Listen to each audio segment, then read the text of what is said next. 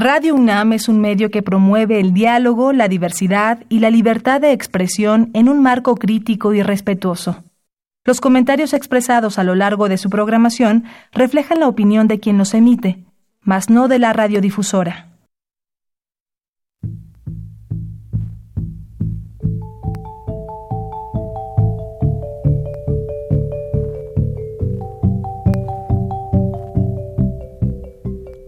Radio Universidad Nacional y la Facultad de Economía presentan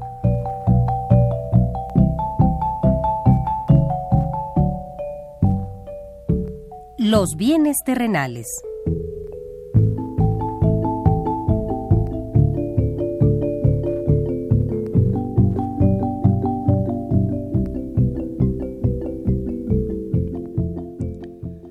Bienvenidos a este espacio radiofónico de la Facultad de Economía de la UNAM.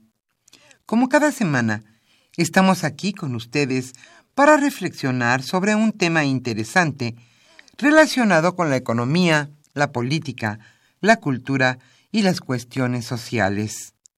En nuestra mesa de análisis participan destacados especialistas, quienes nos acompañan hoy en este estudio y como siempre, le invitamos a participar en este programa a través de sus llamadas telefónicas.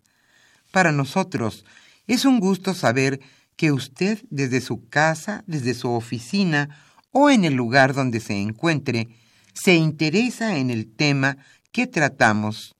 Nuestro número 5536 8989. Repito con mucho gusto, 5536 89 89.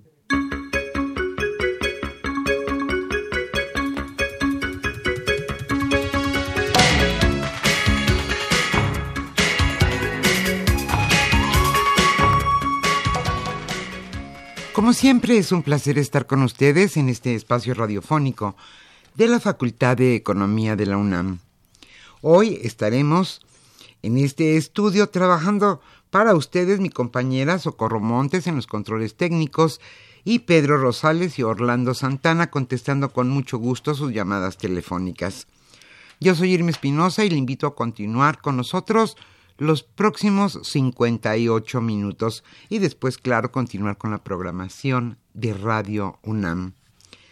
Hoy charlaremos de un tema que es sin duda imprescindible, importante, y de suma actualidad en la agenda nacional. Hoy abordaremos el tema de la situación de la mujer en México, ya que como todos ustedes saben, el próximo domingo 8 de marzo se conmemora el Día Internacional de la Mujer. A grandes rasgos diremos que la primera convocatoria para celebrar este día se da en Alemania, Austria, Dinamarca y Suiza en el año de 1911 y es hasta 1977 que la Asamblea General de la Organización de las Naciones Unidas proclamó el 8 de marzo como Día Internacional de los Derechos de la Mujer y la Paz Internacional. Y ese día se conmemora año con año la lucha de la mujer por su participación en pie de igualdad con el hombre en la sociedad y en su desarrollo íntegro como persona. Hoy realizaremos una reflexión sobre el papel de la mujer en diferentes campos de la vida y por supuesto hablaremos de la violencia de género. Nuestras invitadas nos darán su punto de vista sobre cómo ven el panorama actual de las luchas reivindicatorias de la mujer en el país y también en las instituciones educativas, desde luego. Charlaremos también sobre la marcha del domingo y el paro de mujeres del próximo lunes. Hoy nos acompañan y es un gusto para nosotros tener aquí en este estudio de Radio UNAM a dos destacadas catedráticas de nuestra facultad, la Facultad de Economía de la UNAM. Ellas son las doctoras Teresa Aguirre Covarrubias y María de la Luz Arriaga Lemus. Ellas están aquí con nosotros para charlar sobre este tema de la mujer.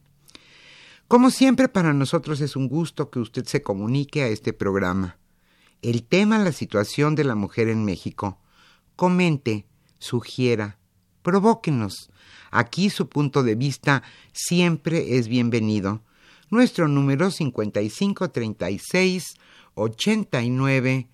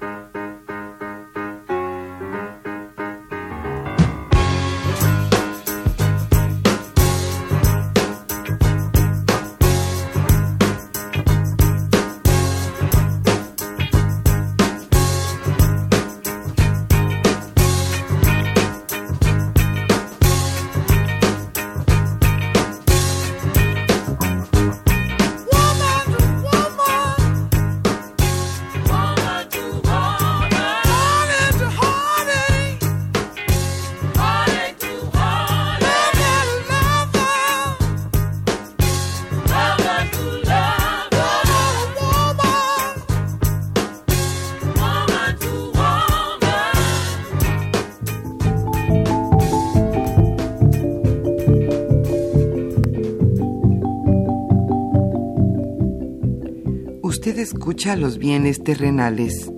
Nos interesa conocer su opinión. Le invitamos a comunicarse a este programa al teléfono 5536 89 89. Repetimos con mucho gusto, 5536 89 89.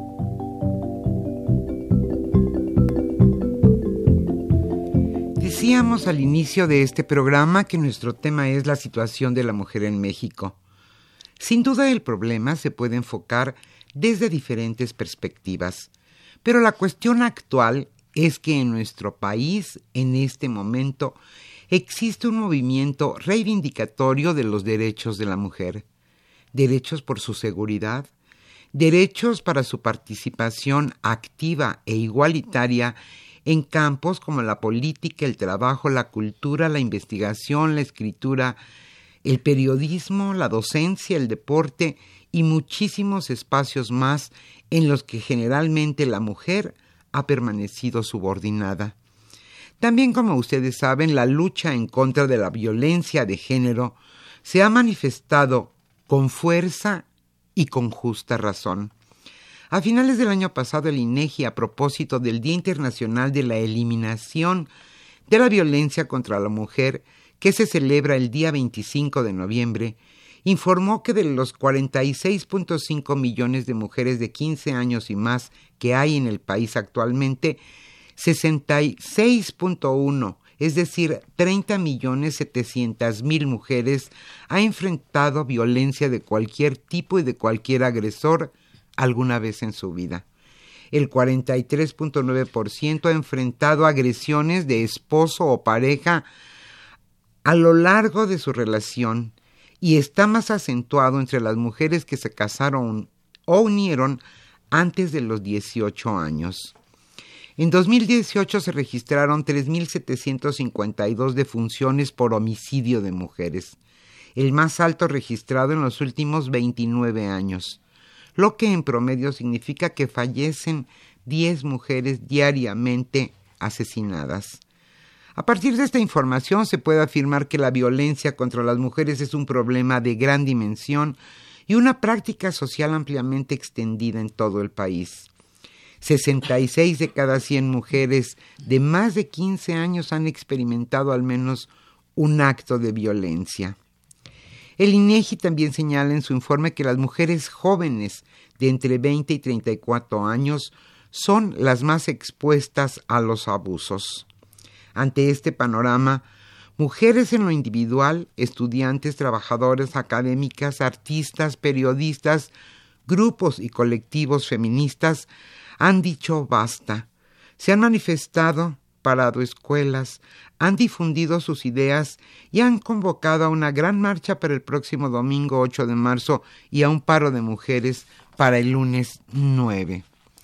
Hoy, en este su programa, Los Bienes Terrenales, nuestras dos destacadas catedráticas que hoy nos acompañan, ellas son, como ya mencionábamos también al principio, las doctoras Teresa Aguirre Covarrubias y María de la Luz Arriaga Lemos, están aquí para platicar sobre el tema de la mujer en nuestro país, ¿cómo se puede explicar y analizar la problemática que ahora se presenta?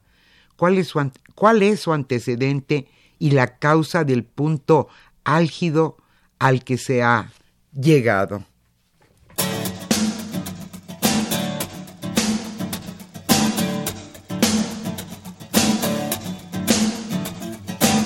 No sé quién las inventó, no sé quién nos hizo ese favor, tuvo que ser Dios. Que vio al hombre tan solo y sin dudarlo pensó en dos, en dos. Dicen que por una costilla hubiese dado mi columna vertebral por verlas andar. Después de hacer el amor hasta el tocador y sin voltear, sin voltear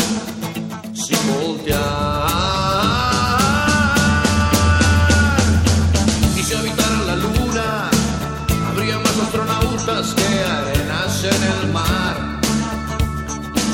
Más viajes al espacio que historias en un bar, en un bar.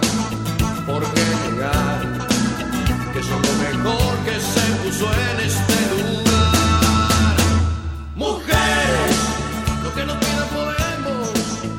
gustaría iniciar esta mesa redonda para que la doctora Teresa Aguirre nos hable un poco sobre la situación actual, sus antecedentes, cómo ve usted el problema. Muchas gracias, me da mucho gusto estar acá con ustedes compartiendo este tema tan interesante, tan álgido y que ha tomado tanta presencia en nuestro país y que nos preocupa y nos ocupa a la mayoría de la población, porque no solamente se trata de que las mujeres estemos dando nuevas luchas, sino de involucrar al conjunto de la sociedad en un cambio de cultura. Eh, este movimiento arranca, yo creo, desde las a nivel mundial, desde la Segunda Guerra Mundial, con la incorporación de las mujeres al trabajo en la década de los 50, doy un panorama rapidísimo, en la década de los para, 50, para ubicarnos. Claro, muchas de las mujeres pretenden ser devueltas a la casa y a las labores domésticas y sin embargo muchas de ellas se resisten a regresar y a ocupar su tiempo solo en el hogar cuando ya habían experimentado lo que era la realización personal en el desarrollo de sus profesiones impuestas o, o elegidas. En la década de los 60 tenemos la ventaja de que con el descubrimiento de la píldora podemos regular la reproducción de nuestro, eh, cuántos hijos tener, en qué momento tenerlos, eh, cómo espaciarlos y empezamos a solicitar la reglamentación de nuestros derechos, el acceso al trabajo con un pago igual, eh, con un horario definido con todas las prestaciones que tenían los varones. Y en ese momento se inicia una agenda propiamente feminista, junto con la idea de puedo controlar y puedo regular mi cuerpo. Y es una decisión mía decidir eh, qué es lo que quiero hacer con mi proyecto de vida. Esto va a dar lugar en la década de los setentas a una lucha por reivindicaciones que van en este sentido de ir a la defensa de lo que serían los derechos básicos. Ya en la ONU se empiezan a tomar las primeras medidas para generalizar estos derechos que como ahora sabemos son acumulativos y van a irse desarrollando en la década de los 80 ya demandamos también igualdad de oportunidades y acceso a los puestos directivos y en la década de los 90 empezamos a detectar estos orígenes de la violencia que están soterrados y que se han mantenido en la cultura heteropatriarcal.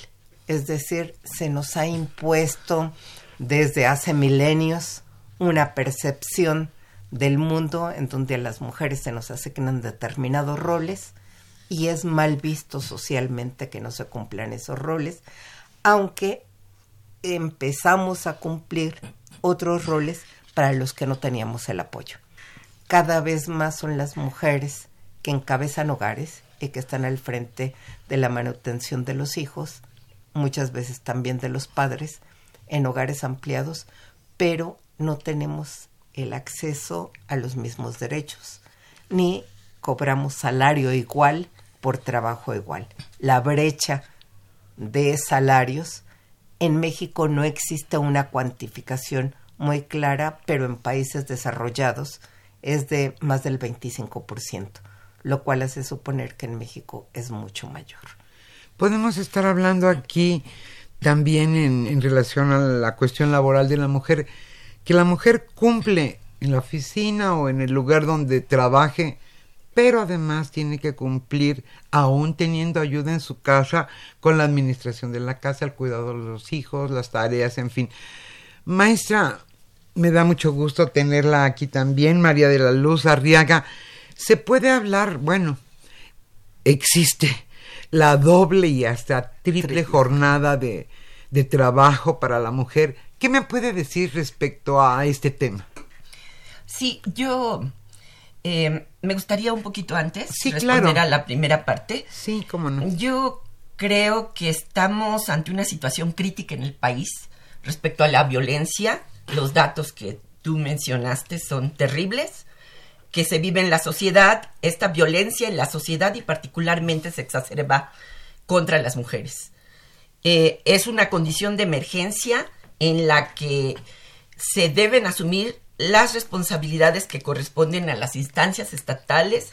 Tenemos que acabar con la impunidad. Yo creo que ese sería el primer paso, aunque no, es, no es suficiente, porque requerimos de una transformación radical del modelo económico patriarcal, autoritario, excluyente, de explotación del trabajo. Requerimos de amplia participación social con medidas de corto, mediano y largo plazo para la recuperación de la vida comunitaria y un funcionamiento democrático. ¿Por qué se exacerba la violencia hacia las mujeres? O sea, no es privativa de México, y aquí ya voy a llegar a la respuesta, eh, pero en nuestro país yo creo que hay dos elementos que se conjugan como determinantes de la violencia y la descomposición social y que impactan más en las mujeres que en los hombres. Uno es la crisis del neoliberalismo, que agudiza una reproducción social marcada por una enorme concentración de la riqueza y una desigualdad insultante en la distribución del ingreso. Y la presencia y accionar de la delincuencia organizada. Creo que es muy importante, efectivamente, considerar para tener claro cuál es la eh, esta desigualdad entre hombres y mujeres y si tenemos que recurrir nos vemos obligadas a una tercera y hasta cuarta jornada en ocasiones como mujeres. Sí, efectivamente ya la doctora Aguirre mencionaba un poco al respecto de cómo hay una población muy importante de mujeres que se convierten en eh, quienes están a cargo de los hogares. El Coneval nos presenta datos que son impresionantes respecto a esta desigualdad. Y para tener claro, eh, avanzar en la respuesta de la pregunta, efectivamente el trabajo doméstico no remunerado y de cuidado, de cuidados en, es una de las dimensiones en las que la desigualdad de las condiciones de vida de hombres y mujeres se expresa con mayor claridad. Eh, eh, sobre todo al evidenciar la sobrecarga de trabajo. En promedio, las mujeres dedicamos a los quehaceres entre, el 12 y entre 12 y 17 horas semanales más que los hombres y entre 5 y 14 horas semanales más al cuidado exclusivo y sin remuneración de otras personas, como menores, enfermos mayores o adultos mayores, dentro o fuera del hogar, que eso es lo que, lo que está. Pero también a eso se suma que tenemos en cuanto a los ingresos laborales, es decir, los, los salarios, las mujeres percibimos remuneraciones más bajas que los hombres. Esta brecha es más acentuada en la población que se sitúa en pobreza, según Coneval. En 2016, los datos muestran que las mujeres ganamos una quinta parte menos que nuestros pares. aun cuando poseamos el mismo nivel educativo. Y esto se reproduce en educación, en acceso a la salud, que incluso eh, en acceso a la salud dependemos muchas veces de las parejas hombres, si tenemos en ese caso una pareja hombre, porque van, eh, eh, digamos, se depende del beneficio que tienen otros y que corresponde a los familiares o las familiares. La seguridad social.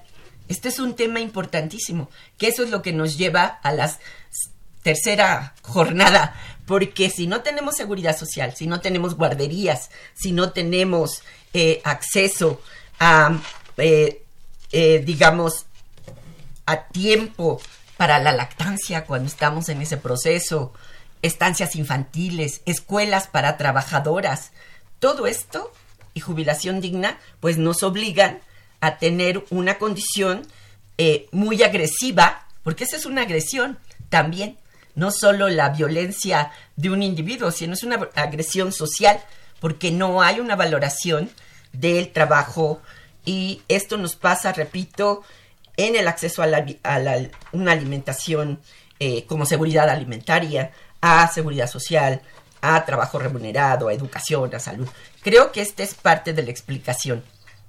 Sí, porque además las condiciones de la mujer que trabaja son muy diferentes. Por ejemplo, en el mejor de los casos, que una mujer tenga guardería. Pero ¿y qué pasa si tiene jornada completa? Por ejemplo, no hay guarderías por las tardes y menos en las noches. Y en las noches trabajan, qué sé yo, meseras, enfermeras, artistas, pues mucha gente trabaja en la noche.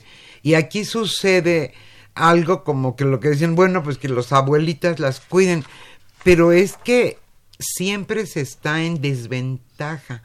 Si, si, uno quiere seguir estudiando y tiene un hijo, pues es difícil. Y si tiene dos, pues es prácticamente imposible. Aquí el varón en el mejor de los casos colabora, ayuda, pero, pero quien asume esto que, que decías, la, el cuidado de los enfermos, de las personas mayores, siempre es la mujer. Pero ¿qué se puede hacer o, o qué podríamos hacer para que... No, yo creo que también que ya no es... que claro, las leyes deben de estar a favor de la mujer, pero es una especie de concientizar a los jovencitos de ahora para que pues entiendan. Se asuma de manera compartida. La vida tiene que ser, y sobre todo si es vida en pareja, compartida en responsabilidades y en derechos. Y ese cambiar la cultura tiene que ser parte de hombres y de mujeres normalmente las mujeres manifestamos nuestro cariño dando cuidados. Es eh, también una de estas cadenas de formación y digo de formación. De formación, claro. porque eh, así fuimos educados en esta cultura patriarcal las mujeres debíamos de dar protección, cariño, eso es lo que está bien visto socialmente. Si no te dedicas al cuidado de los hijos, pareciera que eres una mala mujer. Hay una agrupación de mamás que se llama Malas Mujeres, porque cargamos con la culpa si tenemos hijos de no cuidarlos todo el tiempo y tener un desarrollo profesional. Es me siento como mujer dividida entre cuánto le dedico a los hijos y cuánto le dedico a la profesión. Cuando los varones nunca se plantean ese dilema, para ellos no existe. Esta es una violencia cultural que fomentamos también las propias mujeres y esto nos debe de llevar a un cambio cultural significativo. Eso no significa que no haya violencias de distinto tipo, algunas sociales, como ya planteaba Mariluz, cuando no contamos con las guarderías, se está violentando nuestro derecho, nos está negando el acceso a un proyecto de vida que pudimos haber elegido, pero como nosotros tenemos que optar entre ser mamás o desarrollarte profesionalmente, entonces cuesta mucho trabajo hacer una elección libre si no tienes los apoyos. En los países desarrollados no necesariamente tienes que hacer esta elección porque sabes que te puedes desarrollar profesionalmente y puedes tener un mundo de cuidados dado socialmente. Si la reproducción es un tema social, deberíamos de tener los apoyos sociales. ¿Por qué me tengo que sentir responsable en lo individual sin contar con todo el apoyo social? ¿Por qué no debo de tener una guardería para que yo me pueda desarrollar? Mi función es contribuir a esta reproducción social. Soy la única que lacta. Sí. Los varones no. Para eso debía de tener mayores apoyos y esos apoyos debían de ser sociales. Cuando no cuento con ellos, me están agrediendo. El no tener acceso a salud reproductiva es una agresión hacia las mujeres. El que se considere que es mi obligación cuidar es una agresión hacia las mujeres. ¿Por qué tengo que sentirme culpable cuando debieran de ser responsabilidades compartidas? Sí, aquí también se da, este, siguiendo esta misma línea, la agresión a las mujeres que, por ejemplo, deciden este, hacerse un aborto por diferentes causas y bajo distintas circunstancias que las estigmatizan y no solamente las estigmatizan, en algunos estados de nuestro país hasta las meten a la cárcel. Entonces esas cosas que han sucedido siempre, en el que la mujer está pues al pendiente de prácticamente todo, pues es difícil, es muy difícil. Y lo que decías de las mujeres y su nivel laboral, también de educación. Los estados este, eran cuatro, Guerrero, Chiapas, Oaxaca y creo que Veracruz, son las que las mujeres de más de 15 años o más tienen el nivel más bajo de educación. ¿Por qué? Porque no tienen opciones. Porque nosotros estamos hablando aquí como mujeres universitarias, estamos ustedes doctoras, académicas, investigadoras, en fin. Pero como mujeres también existen las mujeres que están en el campo, por ejemplo, que ahí ni siquiera nos imaginamos a qué hora se levantan y a qué hora se acuestan y, que es, y es todo lo que tienen que hacer sin ayuda, sin dinero y sin compromiso de que alguien colabore con ellas. Sobre, sobre esto nos podrías hablar, mm. María de la Luz. Claro, yo creo que bueno, primero que nada, yo creo que es muy importante, efectivamente, em, tener una dimensión de cuál es el panorama, pero también no es como para decir no se puede hacer nada, al revés, ¿no? Hay luchas de mujeres por la emancipación históricas, como ya lo presentó Tere, y esto, la lucha que se presentaba como las luchas de las mujeres por, por ser sujetos de derechos, con participación, también derechos políticos, porque también por eso se luchó hasta que se obtuvo. Y eh, creo que tenemos ejemplos de cómo no solo se participa en las luchas por, por igualdad en salarios, sino también las luchas de las mujeres en el campo son por la defensa del territorio, por ejemplo. Es muy importante. Y, por supuesto, están todas las luchas de mujeres en ciudad y campo, que hoy está eh, muy en el centro, que es la lucha contra la violencia de género. Hay una parte que se discute y que a veces parece un dilema de si son luchas diferentes, luchar por la emancipación en el sentido de derechos eh, sociales, políticos, etcétera, si es diferente de luchar contra la violencia de género. Yo creo que es parte de una misma lucha, por lo que decíamos, es una sociedad patriarcal, etcétera, de explotación. Pero al mismo tiempo tenemos que buscar encontrar la dimensión en la lucha contra la, contra la violencia de género, por la erradicación de la violencia de género, no como una lucha individual contra los hombres, porque eso, en lugar de ayudar, va está generando divisiones. Y aquí es no solo en términos de lo que se da, eh, digamos, en algunas fábricas o en escuelas o, en fin, sino en, nuestros, en nuestra institución, ¿no? En la UNAM, que bueno, yo supongo que vamos a poder hablar un poco al respecto. Y me parece que efectivamente sí hay posibilidades de guarderías de tiempo completo.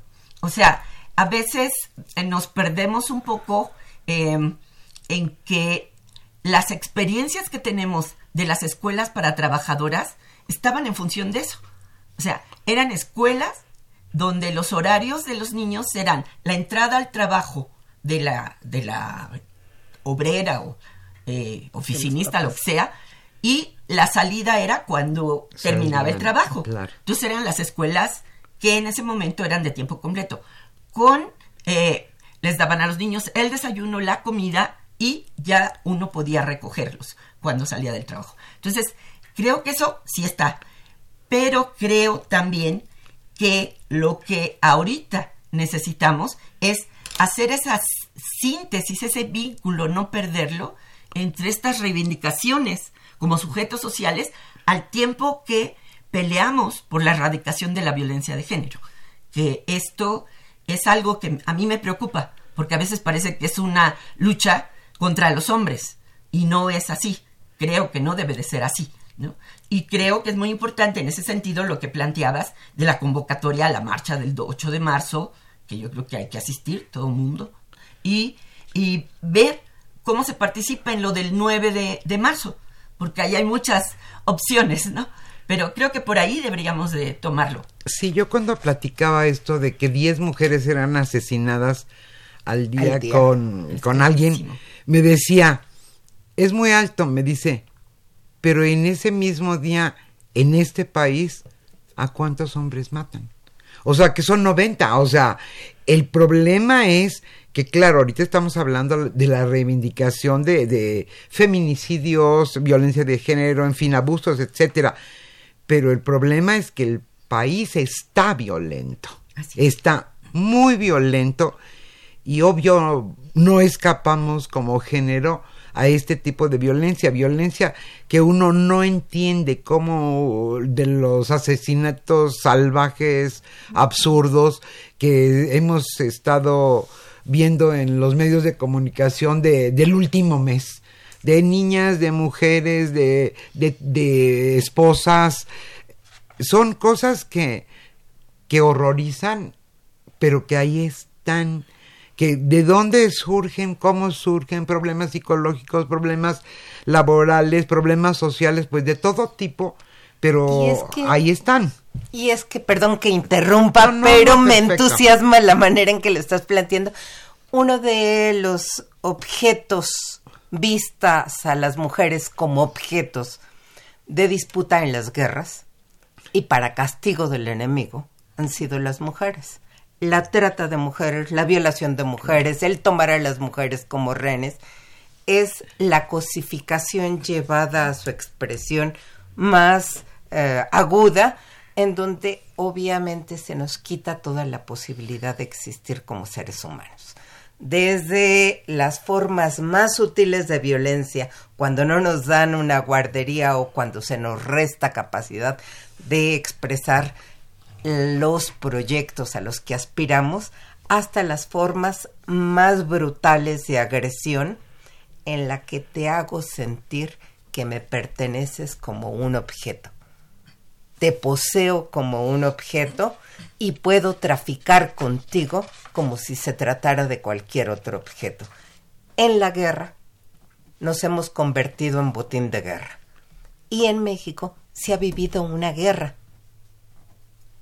Sí, sí, es verdad. La que se desató desde la lucha contra el narcotráfico y entre la delincuencia organizada también se tomó a las mujeres y en especial a las familias como objeto de esta. Por eso arrasan con familias completas, pero se encarnizan especialmente en las mujeres porque es el objeto que te pertenece, es el objeto que te identifica, es el objeto sobre el que tienes poder entonces indirectamente también somos sujetos de esa violencia.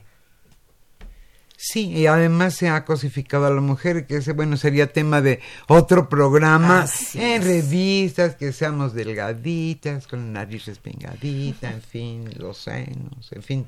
Todo esto es, es otro tema, pero que bueno, que va eh, en relación a, a- a todo. Antes de, de continuar, para que hablemos sobre la marcha, el paro y cómo se ha estado dando este movimiento de mujeres, tanto universitarias como en todo el país, vamos a escuchar una, una canción que este fue en la década de los setentas el himno feminista.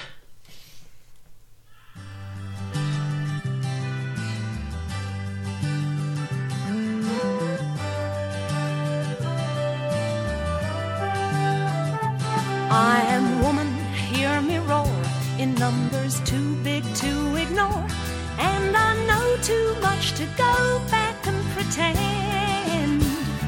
Cause I've heard it all before, and I've been down there on the floor. No one's ever gonna keep me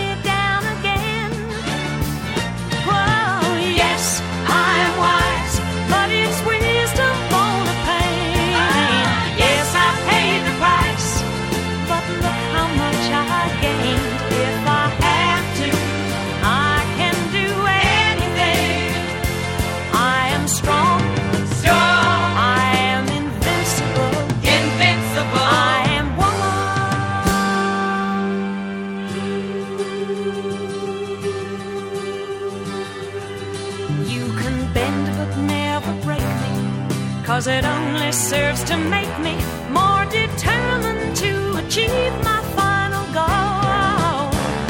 And I come back even stronger, not a novice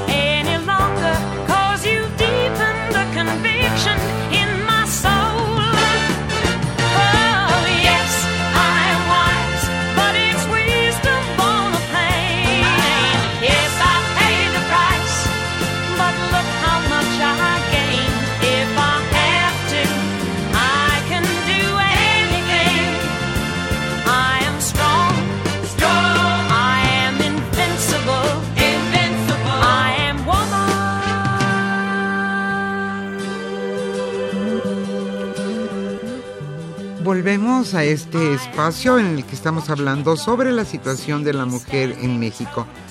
Están en este estudio como nuestras invitadas Teresa Aguirre Covarrubias y María de la Luz Arriaga Lemos. Ellas son catedráticas de nuestra facultad, la Facultad de Economía de la UNAM. Retomando el tema, Tere, me gustaría que nos comentaras desde tu punto de vista por qué está en este momento tan fuerte, con tanta fuerza, este movimiento contra este, pues, la violencia de género. Yo creo que se fueron sumando demandas desde el, como mencionaba Mariluz, el- las demandas de fines del siglo XIX, derecho al voto, luego mencionábamos las del siglo XX que tenían más que ver con derechos laborales y ahora el derecho a elegir el proyecto de vida que quiero tener, pero que la sociedad me permita realizarlo. Y junto a eso vemos el retroceso en algunos países, por ejemplo, en las guerras, cuando nos vuelven a la condición de cuasi esclavitud y toman a estas niñas y las hacen rehenes en el Estado Islámico y empieza toda esta protesta mundial diciendo yo también soy mujer y no quiero esta violencia, no quiero la trata de personas, no quiero que me consideren esclava, no quiero que me consideren sujeto de transacción con mi cuerpo y sobre mi cuerpo. Ya las mujeres indígenas en los noventas habían planteado en la lucha las zapatistas toda una agenda femenina y haciendo referencia a la pregunta que nos hacías hace un ratito sobre el campo, una de las cosas que decían es mi padre no puede traficar conmigo ni puede venderme como se vende a una vaca. Quiero tener derecho a decidir qué es lo que quiero hacer como mujer. Esta agenda fue fundamentalmente impulsada por las indígenas en México, por junto con la lucha zapatista, se abre toda una agenda de derechos indígenas y es quiero participar en la asamblea con derecho a voz y voto. Quiero eh, poder tener derecho a definir también sobre las características que debe de tener la producción en mi territorio. Quiero decidir cuántos hijos quiero tener y en qué momento los quiero tener. Quiero decidir sobre mi proyecto de vida. Quiero decidir sobre cómo deben de ser los cuidados en conjunto en la comunidad para que todos podamos participar y todos tengamos los mismos derechos. Esta agenda indígena es de las más avanzadas y coincide con lo que se estaba planteando a nivel mundial. Quiere decir que se empataron estas luchas en distintos ámbitos. Y yo creo que el que haya retrocesos tan significativos y que se esté violentando y matando cuando nos quitamos los roles que se nos han asignado, tanto en los países desarrollados como en los países atrasados, en donde vemos se van sumando muchas agresiones individuales y sociales, genera cierto enojo y mayores niveles de violencia. Esto, aunado a los procesos de guerra, hace que en el mundo haya una contestación y una indignación. Es no queremos, ya basta, somos mujeres y debemos de tener derechos. Es el inicio del mito que se va extendiendo, y que se va generalizando en todo el mundo y adquiere distintas voces, distintos matices en cada una de las naciones, porque en cada nación la violencia se manifiesta diferente y en cada espacio social y cultural. Me gustaría, María de la Luz, que nos hablaras un poco sobre qué es lo que está sucediendo sobre este tema en, en la UNAM. Sí, creo que, por supuesto, estamos dentro de esta eh, violencia exacerbada y me parece que desde hace casi dos años fue eh, el, el, accionar de algunos, algunos grupos feministas en, la, en las facultades y en las escuelas que empezaron a colocar como una demanda muy importante el cese a las agresiones que, eh, y el castigo a los responsables de las mismas que estaban sufriendo por parte de estudiantes o de profesores. Yo creo que el conflicto ha crecido porque ha habido una desatención de las denuncias de agresiones que presentaron distintos colectivos. La desatención viene de las autoridades, eh, o sea, la respuesta ha sido tardía, se ha permitido la impunidad y a mí me sorprende cómo después de casi cuatro meses de paro en filosofía y letras, eh, pues el rector no le haya pedido la renuncia al director, de verdad. O sea, yo creo que ahí esto es inaceptable, no puede ser. Pero creo que por el otro lado también nos enfrentamos a un accionar de grupos que utilizan demandas legítimas de erradicación de la violencia pero que accionan con prácticas autoritarias sin consulta alguna a las comunidades para imponer tomas de escuelas. Y así coinciden en las formas autoritarias y antidemocráticas de los directores y de toda la estructura de la UNAM. Pero además, esto lo digo por lo que está pasando en nuestra facultad, porque es una de las facultades ya tomadas, pues no parece que esperen resolución a las demandas o a sus demandas, porque ni siquiera han presentado su pliego petitorio, aunque ya tienen una semana que cerraron la facultad. No hay fecha para dialogar con las autoridades eh, en general, o sea, consejo técnico, ni con la dirección. Y eh, yo creo que la medida de cerrar escuelas tiene un sentido dispersivo de vaciamiento de la universidad porque de hecho desde el 12 de febrero ya estábamos en un paro activo en el que podíamos congregar y participar estudiantes y profesores y dialogábamos sobre el tema. Entonces, creo que en este momento tenemos una necesidad de que la universidad esté abierta, pero yo en lo personal, y coincido con muchos profesores, ayer tuvimos una reunión, no estamos por abrir la universidad para regresar a la normalidad de antes. Queremos abierta la universidad, porque queremos transformarla, queremos democratizarla, queremos erradicar la violencia, que no haya impunidad, mejorar las condiciones de, trabajo de profesoras y profesores con salarios dignos, estabilidad laboral y acabando con los privilegios de grupos de interés que gobiernan las escuelas y que esto es muy importante que termine. Entonces necesitamos fortalecer la universidad, porque además, algo que tenemos que decir muy claramente, estamos ante una ofensiva no de fuerzas nada más internas en el país, también externas, para cambiar el sentido de la universidad. Ahí está la agenda de la OCDE, que bueno, en mi facultad invitaron a, Gurri- a este Gurría a que fuera a presentar su proyecto de Educación 2030, le generan una cátedra, pero la OCDE lo que quiere es un cambio radical en los contenidos, las certificaciones, etcétera. Tenemos ataques a la autonomía universitaria. La libertad de cátedra sí está en cuestión.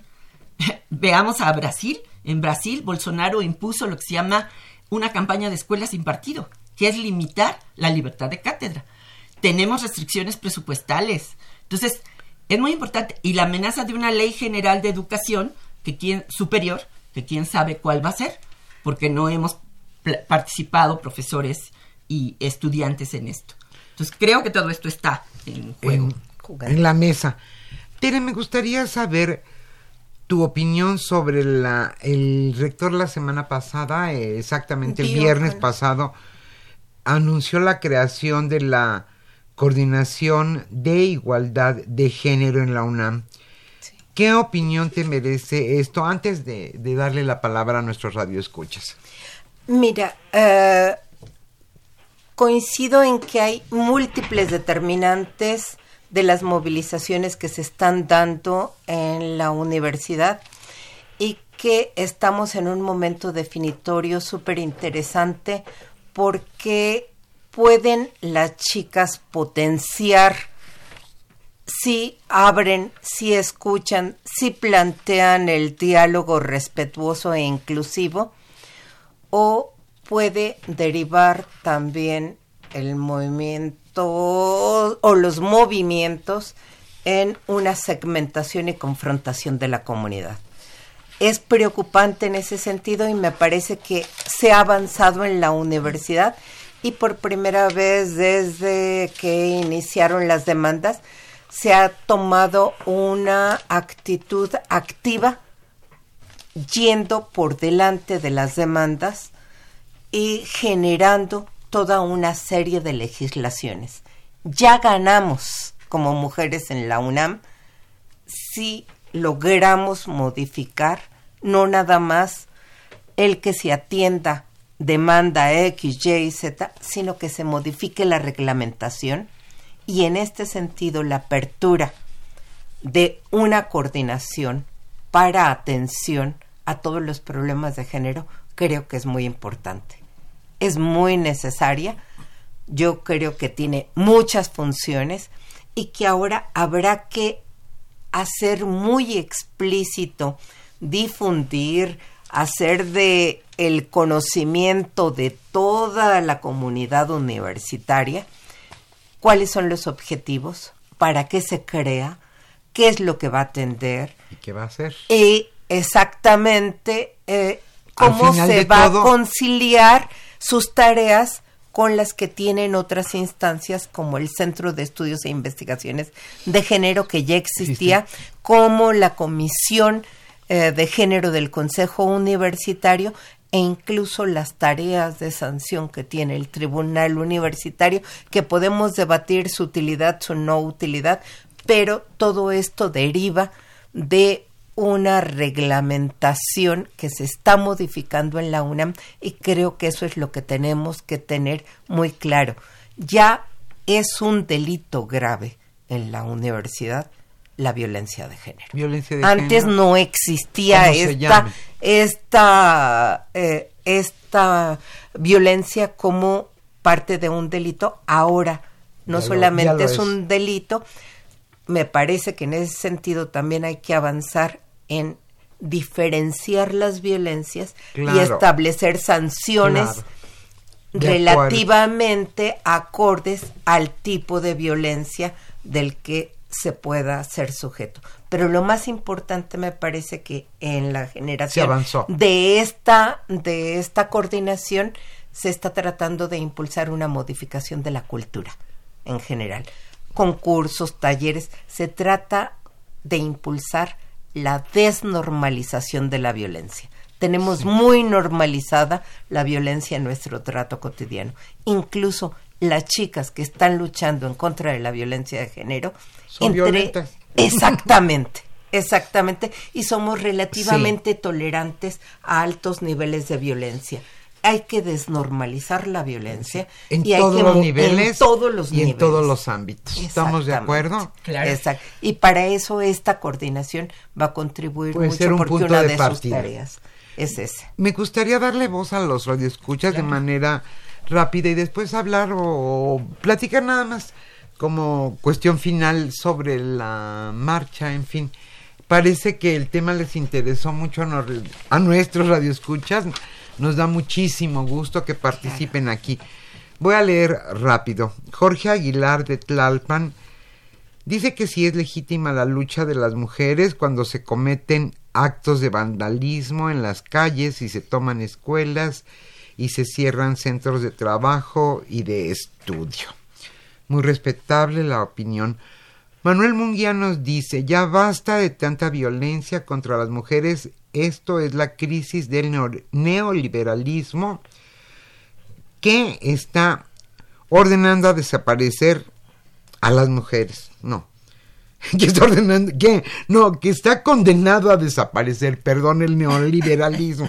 es que estaba mucho en las mujeres. Las mujeres son seres que en su género nos han demostrado su capacidad en todos los niveles. Daniel Gómez dice, me gustaría saber que hay veces que hay circunstancias donde se les da preferencia a las mujeres y donde los hombres quedan en otro nivel laboral muchas veces. Jorge Morán Guzmán de Gustavo Madero dice cómo resolver el creciente número de divorcios y el enorme problema de que los hijos están sin padres reales, ya que ambos cónyuges trabajan más debido a esto. Bueno, Luisa Martínez Schultz, a todos nuestros radioescuchas les agradecemos que se tomen la molestia primero de escucharnos y después que nos llamen a este programa. Luisa Martínez Schultz nos decía, yo no creo que el neoliberalismo no es no creo que el neoliberalismo sea la causa de la violencia contra la mujer. Me queda muy claro que el capitalismo no es la raíz de que nos maten. ¿Por qué en países como en Estados Unidos, Alemania o Japón, países capitalistas, no hay o no suceden estas cosas? Fernanda Aguilar, yo no estoy de acuerdo con las manifestaciones tan violentas, las, las tomas de escuela, pintas, etcétera, que hacen las supuestas feministas, pues solo manchan el movimiento de las que sí peleamos contra el patriarcado.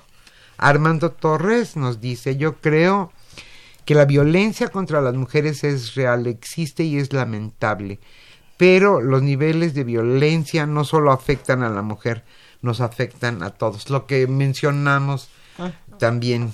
Muchas gracias, señor Armando Torres. Josefina Cruz, un saludo. Doña Josefina, es una situación crítica.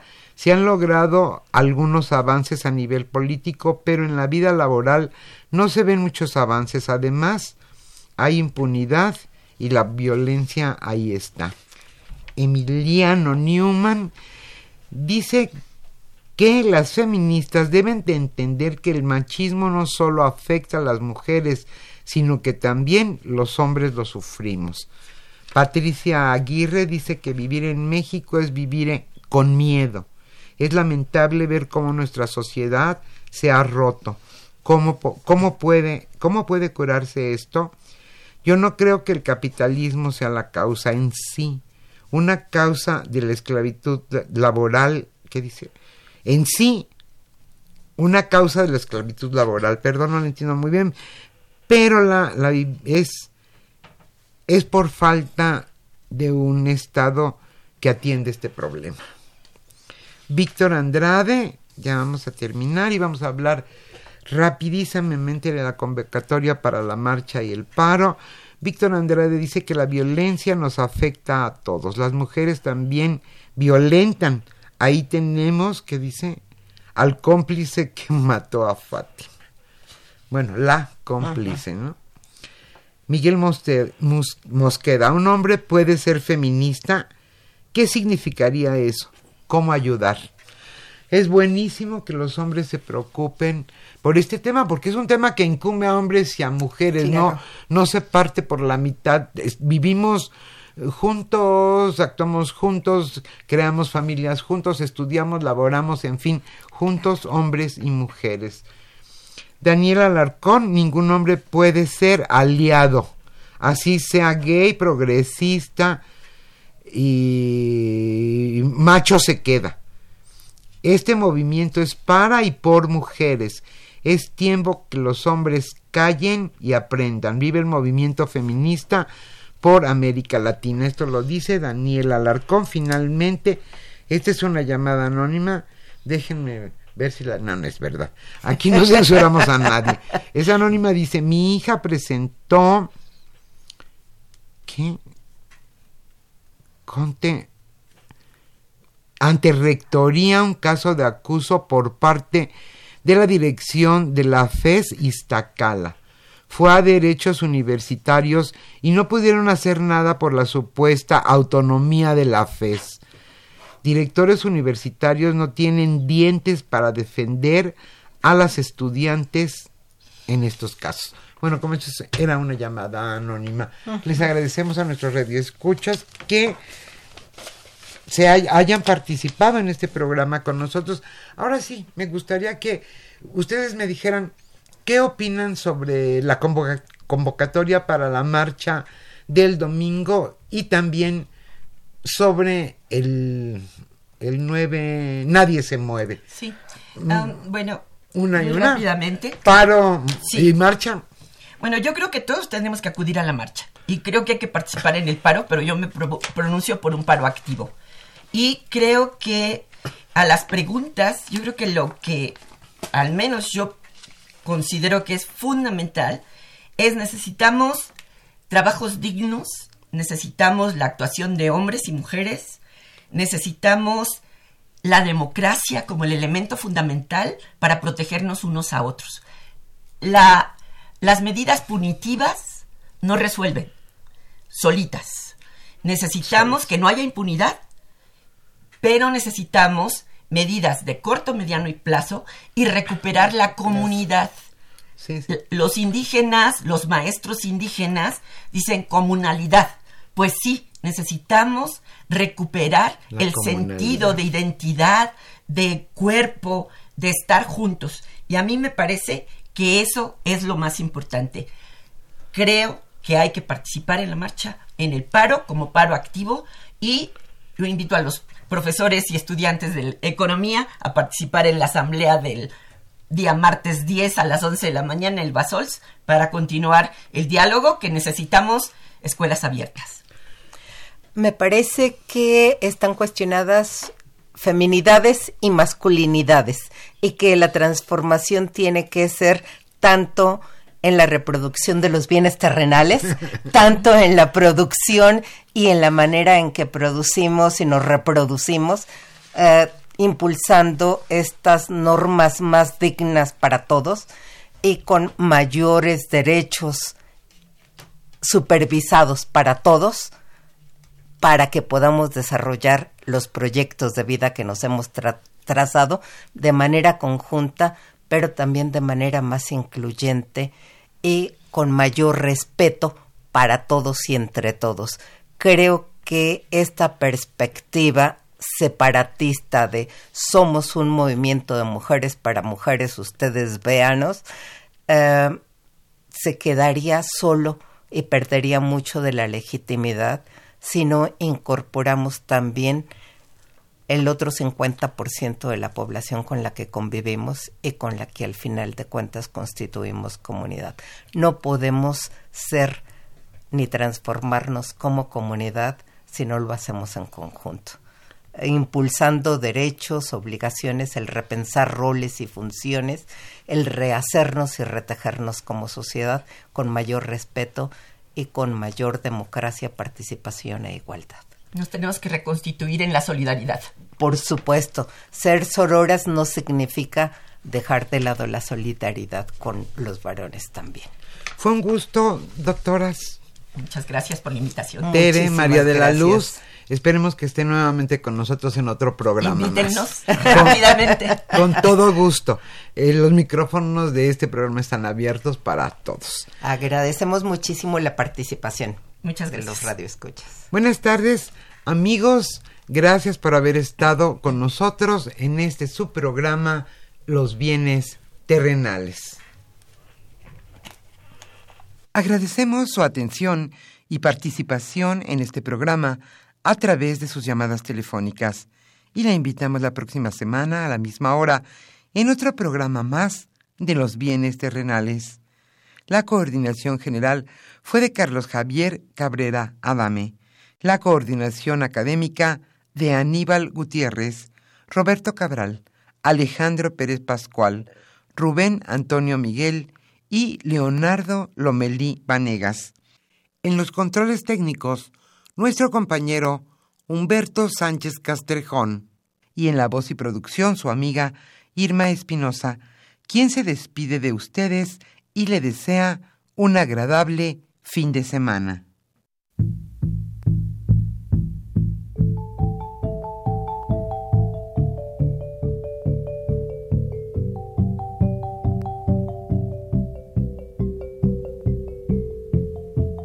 Radio Universidad Nacional y la Facultad de Economía presentaron Los bienes terrenales.